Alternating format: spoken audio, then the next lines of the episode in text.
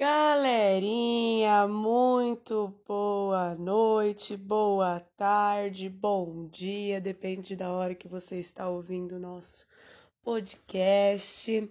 Quem fala é a Daiane, sou professora de redação da Escola Coque e venho trazer para vocês mais uma semaninha aí, né, que nós estamos de quarentena, um debate possível, tá? Dos vários é, possíveis em relação ao tema da semana. E para gente falar um pouquinho sobre o tema da semana, eu resolvi começar com essa canção, que acredito que todos aqui, os ouvintes, né, alunos, não alunos, é, que estejam interessados no, no, podcast Papo de Estudante devem, devem conhecer. Né? Essa música que fala aí bastante sobre talvez um, um, um momento que vem se tornando cíclico na sociedade atual, que é o momento é, do mundo e da humanidade é, se unir de alguma maneira, né? Em, em tempos de coronavírus, é, se unir de uma maneira um pouco mais é, metafórica, né? Já que a gente tem que priorizar o isolamento. Mas a canção, agora é, é, entenda o meu inglês, tá? We are the, We are the world. É, nós somos o mundo, nós somos crianças, nós somos aqueles que deixam o dia mais brilhante, então vamos começar a doar. Há uma escolha que estamos fazendo, estamos salvando nossas vidas, é verdade, nós faremos um dia melhor, só eu e você. Traduzindo aí de maneira literária, né, também podemos relacionar essa ideia do mundo é, ser um só, da humanidade ser uma só, com o famoso poema Mãos Dadas, do Carlos Drummond de Andrade, né? O presente é tão grande, não nos afastemos, não nos afastemos muito, vamos de mãos dadas. O tempo é a minha matéria, o tempo presente, os homens presentes, a vida presente. Galerinha, é... hoje o tema ele vai falar de uma coisa crucial, importantíssima para a sociedade, algo que deve ser colocado em pauta é, eu separei três recortes temático, temáticos sobre o mesmo assunto para que vocês possam discutir é, essa semana. Bom, na linha temática da VUNESP, o tema ele é empatia, né? Se nós somos o mundo, se nós somos, é, se estamos lutando aí um, um com o outro para salvar a humanidade, a gente vai falar um pouquinho sobre empatia, que é a prática, a ação de colocar, de se colocar no lugar de outra pessoa, buscando agir, né, pensar da forma como ela pensaria ou agiria nas mesmas circunstâncias. A ideia de é, identificação, uma aptidão para se identificar com o outro. Então, o nosso tema ele vem falar assim: empatia. Essa característica está em falta no século XXI? Esse é o recorte que eu fiz da VUNESP, né? Vocês já sabem aqui, quem é meu aluno já sabe, quem não é pode acompanhar isso em podcasts anteriores, um que eu gravei com a professora Mariana Bravo. É, a VUNESP traz aí um questionamento sociológico, né? Algo que a sociedade precisa é, se atentar. Então, quando eu questiono vocês, é, é uma questão dual, bilateral. A empatia ela é hoje uma característica que está em falta no século XXI? A gente pode começar a abordar esse tema definindo, né, como eu fiz aqui, é, sobre o que é empatia, sobre o que é se colocar no lugar do outro, quando eu vou me colocar no outro, quando eu, é, quando eu vou me colocar no lugar do outro, quando eu posso me colocar é, no lugar do outro, né? Quando eu posso é, ser capaz de me identificar é, geralmente né, em situações difíceis e que provocam emoções fortes com outra pessoa, quando é, eu posso definir de maneira a estar aberta, a empatia né, como maneira de estar aberta a compreender o que se passa com a outra pessoa, é, de maneira a se colocar disponível para ajudá-la. E eu acho que a gente pode levantar esse questionamento nessa definição para já ir elaborando um caminho de tese, né? Pensando, é, olha a palavrinha que foi utilizada, é uma característica. Então, ou seja, é algo que os indivíduos eles podem desenvolver. Mas a grande problemática do tema da VUNESP que eu separei para vocês é exatamente essa. Será que os indivíduos é, buscam desenvolver empatia? Será que os indivíduos eles gostam, é, se preocupam em pensar no outro? A gente vive hoje uma sociedade e acredito que a gente está passando na pele isso neste momento e por isso que o tema acredito eu que venha muito a calhar para que você possa ter muito repertório. É, a gente está passando na pele uma questão de que o mundo é individualista, né? É, é, a gente tem hoje a situação do coronavírus revelando para nós que é, muitos de nós não se importa com, com o outro, não se importa se, se algumas pessoas vão morrer, né? Frase que a gente tem ouvido por aí. Algumas pessoas vão morrer. Ah, se 5 mil, 7 mil pessoas morrerem, o que, que vai acontecer, né? O que, que a gente pode fazer? A economia não pode parar, não é assim?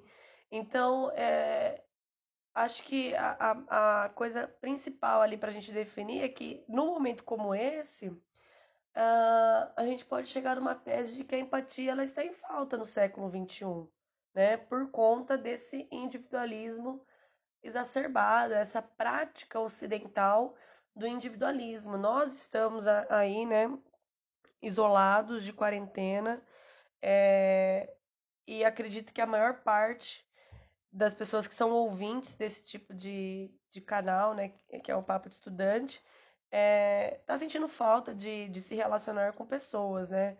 Eu, por exemplo, moro sozinha, então estou há 13 dias sozinha e fico pensando, né?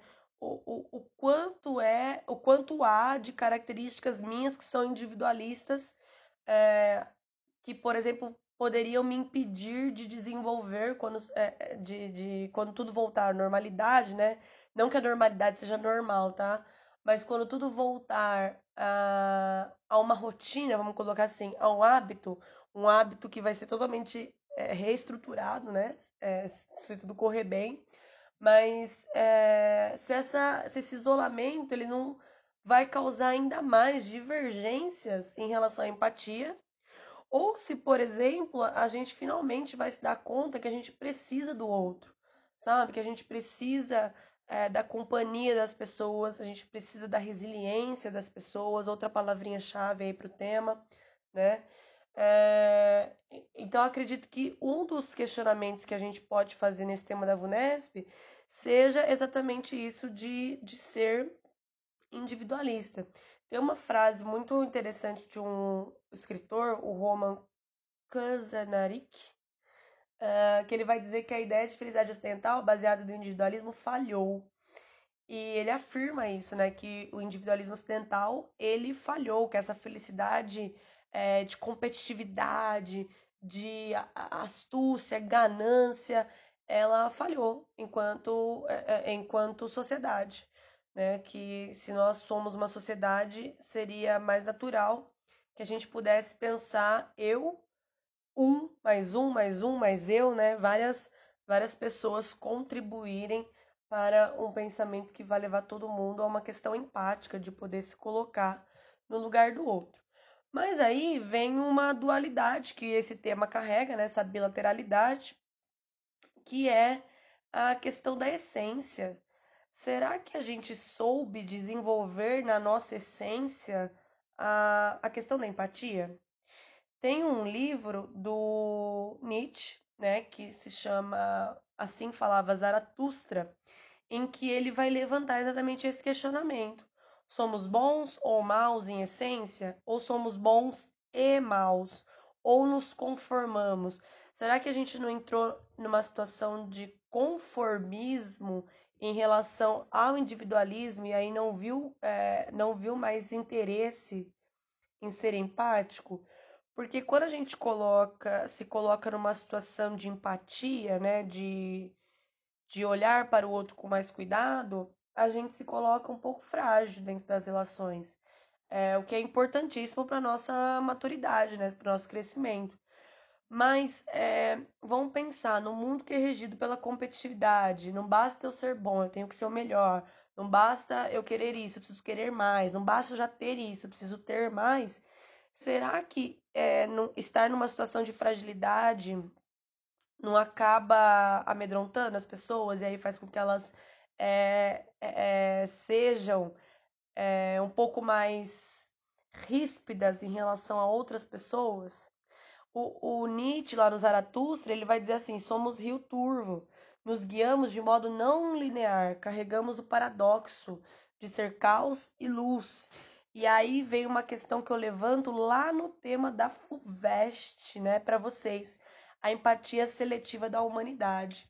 Então a gente pode basear até essa, essa temática, né, porque a FUVEST gosta de repertórios mais clássicos, eu venho ressaltar aqui para vocês toda semana, enquanto nós estivermos de quarentena, a FUVEST gosta de repertórios mais clássicos. Isso é uma, uma evidência em textos bem avaliados, tá? É, então a gente pode trazer até o Nietzsche para isso. Será que é, se nós somos, é, carregamos, né? É, a bondade e a maldade, se nós somos seres não lineares, Será que a nossa empatia ela não é seletiva? Tem um, um filme muito interessante é, que se chama Praça Paris. E aí a pergunta inicial que o filme Praça Paris faz é qual o limite da sua empatia? Então, ou seja, quando eu coloquei a questão da fragilidade para a gente pensar se a empatia é uma característica em falta, é, eu quis também perguntar para vocês se existe um limite para a empatia que cada um carrega. Existem algumas situações que você se compadece e outras que você não se compadece tanto, né? É, alguns aqui do, dos ouvintes, também meus seguidores lá no meu Instagram, é, sabem que eu acompanho o Big Brother Brasil. E acho que ali aconteceu uma situação, não vou defender né, nenhum lado, mas acho que aconteceu uma situação que era muito interessante, né? Havia um participante, já até foi eliminado, que ele perdia estalecas com muita facilidade. E muitas e, e perder estalecas num jogo é uma questão, né, para quem não acompanha o Big Brother, enfim, é uma questão ali prejudicial para a casa toda. E como ele era amigo da maior parte do grupo que estava meio que dominando a casa, as pessoas tinham empatia ah, em relação a ele vai, eu vou colocar a palavra empatia com a palavra relevância, com o perdão, tá? Então perdoavam ele, né? Falavam assim, não, é uma bobagem. E para outras pessoas que não estavam no grupo de dominância da casa, é, essa empatia era seletiva, tá? Não estou colocando como as pessoas dali faziam a dinâmica, mas uh, isso acontece muito na sociedade. Né? A gente vê hoje na situação, por exemplo, também é, do coronavírus é, a, a questão de que a gente tem que pensar que o isolamento social é, é privilégio. Não é todo mundo que pode se isolar, não é todo mundo que está isolado. Tem muita gente é, fazendo a sociedade continuar caminhando é, para que outras pessoas fiquem em casa. Então, é, será que não existe aí uma situação de empatia seletiva? Saíram muitas notícias, né, a, quando começou a quarentena, de famosos, por exemplo, a, que se resguardaram nas suas casas, mas continuaram com as suas empregadas domésticas, né, empregados domésticos, pessoas que cuidam do lar ali, é, trabalhando. Então, mantiveram a pessoa trabalhando. É, foram empáticas com alguns cidadãos, mas com as pessoas dentro da própria casa que trabalham, né, que fazem um serviço, não foram tão empáticas assim. Então, eu levanto exatamente é, esse questionamento uh, sobre a empatia seletiva. E aí a gente pode trazer, por exemplo, o Michel Foucault na teoria da microfísica do poder, né? Aqueles que estão uh, no pé da sociedade vão ser eliminados em relação à escolha, em relação à escolha de empatia. E aqueles que estão no topo da, da sociedade, já com o poder ele é verticalizado, né? Ele vem de cima para baixo. Uh, ele vai condenar com quem nós devemos ou não, podemos ou não, de alguma forma, é, ser empáticos, né? E aí, galerinha, é, é uma escolha, né? Como a gente vinha falando lá, a humanidade tem essa escolha é, livre para desenvolver a empatia. E essa empatia dentro da humanidade seria fundamental para um bom desdobramento social. Mas aí, como propôs o Sartre, né? Ah, o homem ele está condenado a ser livre. Então, a escolha que você faz livremente, ela pode te condenar. Então, a sua essência, a sua escolha, perdão, afetará de alguma forma a, sua essência, né? Tem um livro que eu gosto muito, muito, muito, muito mesmo, quem é meu aluno sabe disso, que é o livro A Paixão Segundo GH, tá? É, cara, esse livro, ele me rendeu já um 10 na faculdade, acho que por isso faz... E era muito difícil tirar 10 a Juliana Santini. Uh, então, eu acho que gosto mais dele por causa disso, que ele me trouxe uma, uma retribuição ainda maior. Mas, é, enfim, o livro em si, ele é perfeito, ele é maravilhoso, né? Ele é, ele é muito...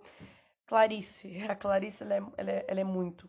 E lá na, na Paixão Segundo GH, quando a gente fala dessa questão da essência, o, o livro, vou dar vários spoilers, tá? O livro, ele vai trabalhar essa questão do olhar para o outro, né? A GH é uma dona de casa, classe média, que demite a empregada e ao demitir a empregada vai até o quarto dessa empregada e se põe a olhar à disposição dos móveis, enfim, se ali havia alguma coisa. É, porque ela queria de alguma maneira condenar a empregada, ela queria, ela é o outro, né? Então ela queria crucificar, estereotipar, é, ela não queria se pôr no lugar da empregada, ela não queria sentir o que a empregada sente, uh, que seria a maneira mais empática de lidar com a situação. Então ela demite a empregada e vai olhar os móveis, né? Vai dinamizar o quarto. E aí, em um determinado momento, ela vê uma barata. E quando ela vê essa barata, ela tenta matar essa barata porque a barata incomoda. A Clarice traz ali a barata como uma metáfora do outro. O outro, galerinha, ele nos incomoda. O outro, ele nos desperta provocação. O outro, ele nos desperta desconforto tá? A maior parte do tempo a, a gente se sente é, muito, muito desconfortável em relação à, à presença do outro, né? Aquilo que pode modificar. Ah, tem uma palavrinha que é a palavrinha resiliência, que vem lá do campo da física, que ela fala assim, ó, a propriedade que alguns corpos apresentam de retornar à forma original após, ter ser, após terem sido submetidos a uma deformação. Então, ali, a, a, a, lá no, no, no, livro, a barata, ela é essa deformação do outro. É aquilo que a gente pode julgar em relação ao outro, que é o que a gente faz o tempo todo. A gente julga o outro, a gente coloca o outro numa caixinha de expectativas nossa, né? E ela, então, vê a barata e começa a se sentir incomodada, enojada, pega um asco pela barata. E olha só que interessante, a Clarice escolheu a, um animalzinho, né, é repugnante para a maior parte das pessoas. Ninguém gosta de barata, né? Enfim, é um animal sujo e assim sucessivamente. Tem a sua função ambiental, mas, né, uh, vive nos esgotos, enfim. E aí então ela atira um chinelo na barata, a barata se parte ao meio e ali ela tem uma epifania. A epifania é uma revelação. E ela tem essa revelação de que o que está se esvaindo ali ah, dentro da barata, é, é aquele líquido, né, aquela gosminha, é, é a vida. É a vida de alguém. Então, o outro é alguém que tem uma história, é alguém que tem uma vida, é alguém que passa por uma série de coisas que a gente não entende e a gente não pode julgar, né? E aí, então, uh, spoiler master, tá, galerinha? Prepare o estômago. É... Ela se sente tão desconfortável com aquilo que ela quer sentir as dores da barata, ela percebe que aquilo é uma vida, ela percebe que aquele outro faz parte dela de alguma forma, que a barata incomodou tanto, é porque. Perdão, se a barata incomodou tanto, é porque a barata pertence a ela. Então ela come a barata para então poder é, saber o que é sentir a experiência é, e aí vem a palavrinha resiliência no seu sentido figurado, né? Capacidade de se recobrar facilmente ou se adaptar à má sorte ou às mudanças. E a GH, então, ela se adapta às mudanças. E no fim, né, se somos, como diria o Nietzsche, luz e caos, de que modo? Então nós somos luz e caos, não é mesmo? E aí eu posso relacionar isso, se você não quiser citar o livro, né, porque você não conhece, você pode também citar a, a teoria do Zygmunt Bauman, o sonho de pureza, né? A pureza é um ideal, é uma visão de condição que ainda precisa ser criada é, em relação ao outro, tá? Quem define o que é puro ou é impuro são os seres humanos. E essa classificação, ela não é natural, né? Do que é puro, do que é impuro, do que pertence ao que não pertence. E é isso que o Bauman vai trazer lá no, no, no ideal de pureza. É, quando ele coloca a, a questão ideal, é, ele está dizendo que é, existe um lugar certo. Então, quando o outro incomoda demais, parece que ele não está é, no lugar certo. O mundo dos que procuram a pureza é, simple, é simplesmente um mundo pequeno demais para acomodar aquele que é diferente, aqueles que são vistos como fora do lugar. E aí então a empatia, ela seria o poder transformador dessas relações humanas que classificam as pessoas é, como puras e impuras. Então, a empatia seria o antídoto para o individualismo é, preso em si mesmo, que a gente herdou de um século passado. A, a necessidade de desenvolver a empatia ela está no centro do esforço é, para a gente encontrar soluções para problemas mundiais, como a violência étnica, por exemplo, a intolerância religiosa, a pobreza, a fome, os abusos de direito, né? É, é, é, é como, a, a, empatia é como se ela fosse, até como o próprio é, Kisnarik, que é o autor que eu falei lá em cima, ele, ele, ele disse que a empatia é como se fosse uma pílula da paz do Ocidente, né? De, de tão necessária. E aí, galerinha, então a gente chega no nosso último, na nossa última linha temática, que é a linha temática do Enem. Desafios em desenvolver a solidariedade em tempos de crise, porque é, em tempos de crise, ah, não só econômica, tá, gente? Qualquer tipo de crise que a nossa humanidade enfrente, a gente tem a tendência em olhar só para o nosso umbigo, só para as nossas vontades, só para os nossos desejos, né? A, a, só para aquilo que vai nos tirar o prumo de alguma forma. E aí é, tem um, um, texto que eu é, adoro, né? Porque eu gosto muito do Gregório do Vivier, é, que ele vai falar um pouquinho sobre a questão da solidariedade, a necessidade de sermos solidários um com os outros. E, e o texto ele tem a seguinte manchete, né? Quem não faz nada para mudar o mundo está sempre empenhado em provar que a pessoa que faz está errada. Esse texto é de 2015 uh, quando começou ali né, um, um debate muito forte em relação às minorias. Uh, o tema de 2015 do Enem foi da violência contra a mulher. Uh, a, a, as minorias elas recebem um, um, tratamento quase sempre que discriminatório, né, por parte de uma maioria aí. Então, as pessoas começaram a, a tentar entender uh, como essas minorias se localizam no mundo, né? Como negros se localizam, como mulheres se localizam, como a, a comunidade LGBTQI uh, se localiza. É, enfim, né, como os mais pobres se localizam e, e começar a entender esse grupo. E aí as pessoas tendem, né, a, a, a de maneira. Uh, não queria dizer burra, mas de uma maneira um pouco ruim, é, diminuir a luta desse pessoal, né? É, e aí vem essa manchete do, do, do Vivier. Quem não faz nada para mudar o mundo, quem não se solidariza com a luta do outro, está sempre empenhado em provar que a pessoa está errada, sabe? Eu acho que isso também pode ser relacionado com muitas questões hoje do coronavírus.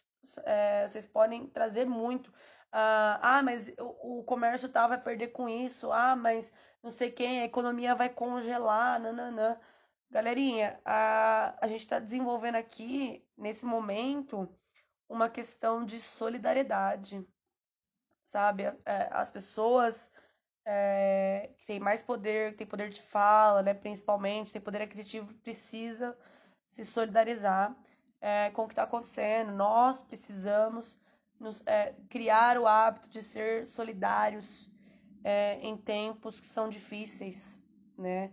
É, a gente precisa começar a cuidar mais de pessoas, cuidar mais do outro, daquele que também é a gente, né? Como a Clarice colocou lá com a barata. O outro também pertence àquilo que eu sou, entende?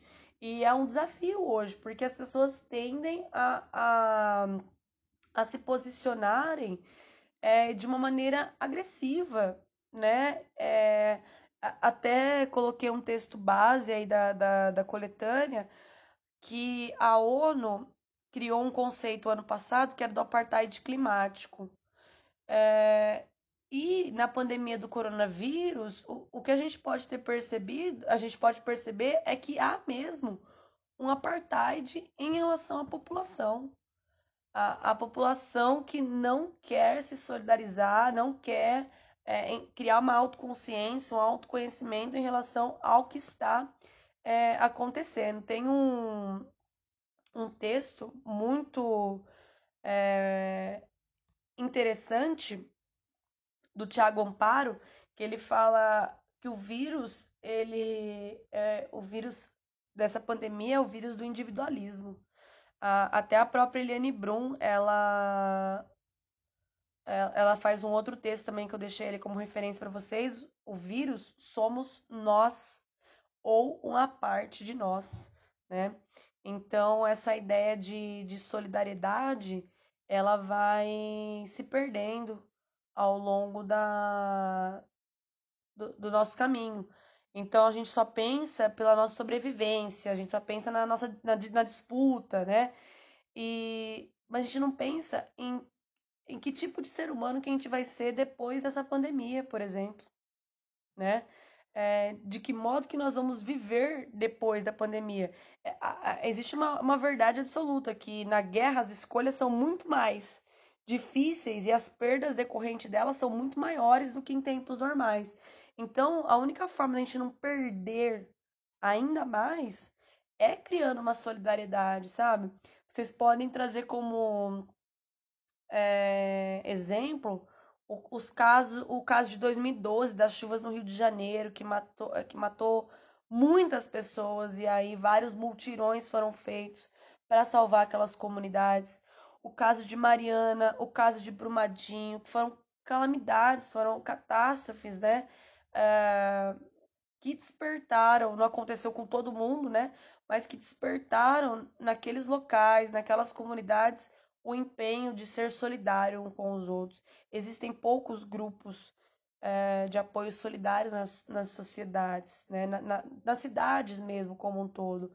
A gente já, quem já foi meu aluno, né, a gente já discutiu muito sobre isso, programa voluntariado, existem pro, poucos programas voluntariados conhecidos, é, poucas ONGs, poucas organizações voluntárias é, que competem a essa ideia de, de solidariedade.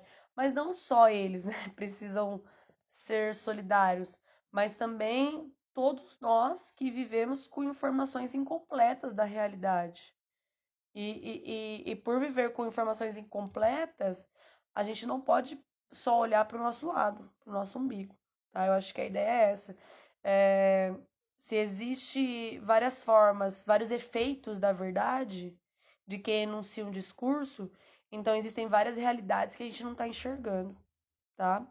É, por isso eu coloquei até um como referência um videozinho do lugar de fala defendido pela Djamila Ribeiro. E ela vai falar sobre essa questão do discurso, o efeito de verdade de um discurso que pode aí, né, ser é, pensado como a, o discurso como uma política que define a, a experiência de linguagem em relação à qualidade da experiência daquilo que nos une ou daquilo que nos separa, né? Eu acho que o discurso ele vai causar, é, ele vai afetar as pessoas, as pessoas de fora e as pessoas de dentro, né, da, da situação. E aí, então, a partir disso, é, com o discurso nos afetando, vai criar essa experiência de união ou de separação. Beleza? Galera, acho que é isso, né? Quero terminar aqui com uma frase do Racionais, da música Negro Drama, né? Que é a famosa frase: sozinho você não aguenta.